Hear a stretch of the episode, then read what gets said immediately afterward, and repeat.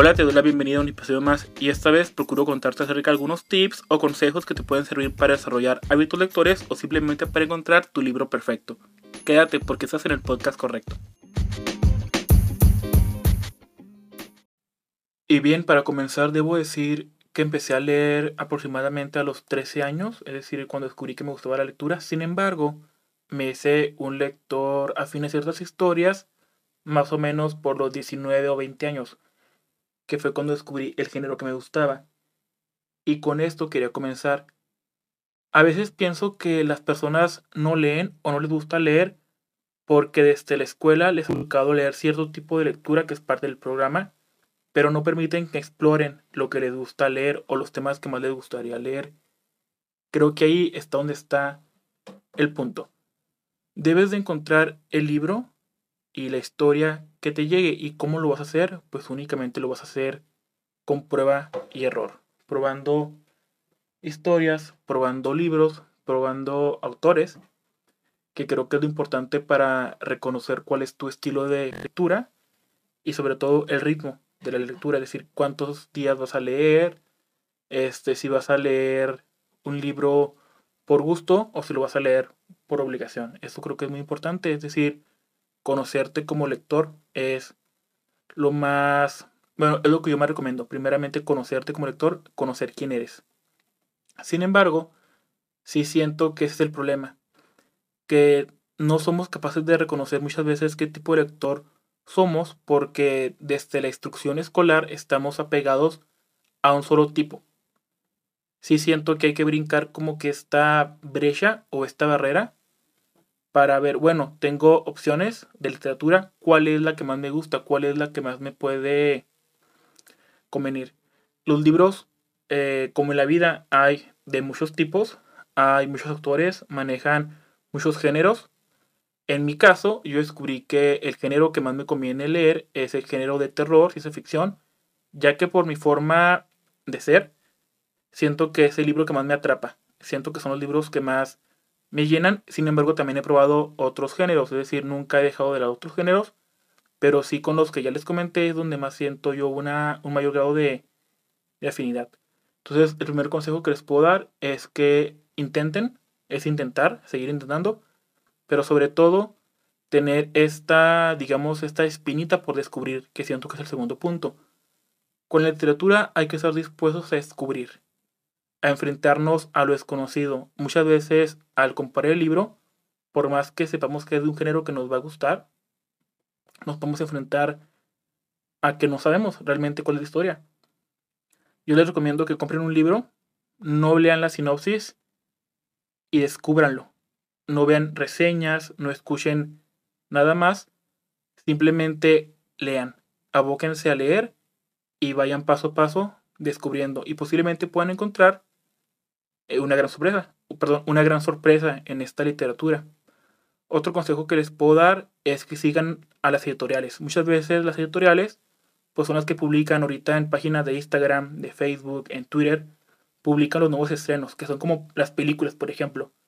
Entonces sigan a los tutoriales y vean cuáles libros son los que tienen más relevancia. Y bien importante, hay una página llamada Goodreads en inglés.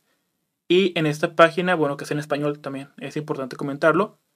Los autores pues suben sus libros y las personas dejan sus reseñas y puntúan con estrellas. Entonces, muchas veces las personas resultan ser los mejores críticos. Y pues tú puedes ver ahí los comentarios de los libros y tú decides si te avientas a la piscina con tal libro o lo dejas de lado y te vas por lo, por lo seguro. Yo muchas veces sí me voy a lo seguro, sobre todo cuando el libro lo quiero comprar en físico y es un libro caro y no quiero como que arriesgarme. Sí me guío mucho por la reseña.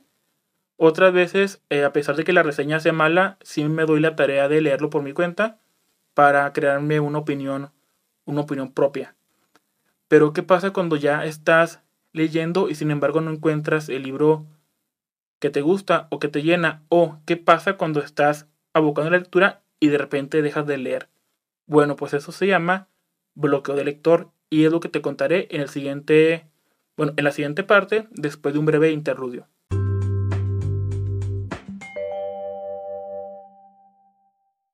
Gracias por quedarte y en esta parte voy a contarte un poquito de lo que es un bloqueo de lector. Un bloqueo se define como una apatía o una incapacidad para seguir leyendo lo que más te guste. Es algo muy curioso, pero a los lectores les pasa bastante. Yo de hecho hace unos tres años duré casi seis meses sin tocar un libro porque agarraba el libro, lojeaba, no me gustaba, compraba otro libro, lojeaba, no me gustaba, quería hacer una relectura, no me gustaba, y así me la pasé bastante tiempo. Entonces, no sabía yo qué hacer, no sabía yo cómo hacer de esto, porque yo decía, bueno, leer me encanta, amo leer, me, me fascina, pero sin embargo, ¿qué puedo hacer para hacer de esto? En esas investigaciones que estuve haciendo, pues me llegó a mi información de varios youtubers, de gente que tenía como que más experiencia con los bloqueos y decían que el bloqueo, pues básicamente es esta onda en la cual el cerebro se, se satura tanto de información que quiere algo diferente, algo nuevo. Entonces ellos recomendaban cambiar de formato. Con cambiar de formato decían, bueno, si lees puros libros, ahora lee revistas, lee cómics, audiolibros, etcétera, ¿no? Y pues llegó a mi vida un cómic y dije, bueno, voy a darle la oportunidad a ese cómic para saber si me puede gustar y me encantó. Me encantó leer cómics empecé a comprar cómics. Durante mucho tiempo leí solamente cómics y básicamente esto fue lo que a mí me sacó del bloqueo. Cambiar del formato. Una vez que probé nuevo con los libros, pues básicamente el bloqueo terminó. Así que espero que esa información te sirva en caso de que algún día caigas en estos baches horrorosos para los lectores.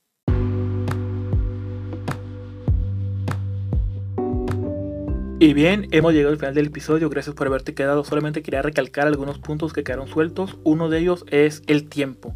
Date tu tiempo para que puedas leer. Es decir, un día lees 5 páginas, al día siguiente lees 6, después 7, luego el capítulo completo. Es un proceso y es poco a poco. También que si estos consejos o esos tips no te sirven, es decir, no sientes tú las ganas de leer a pesar de que lo intentes, o de plano no te gusta leer, no te frustres. Es decir, leer es un gusto, no a todo el mundo tiene que gustar y no pasa nada si no te gusta. No te sientas mal por ello. Y pues esto es todo lo que tenía para ti. Espero que te haya gustado, que te haya servido. Espero tenerte en próximas entregas. Gracias por haberte quedado.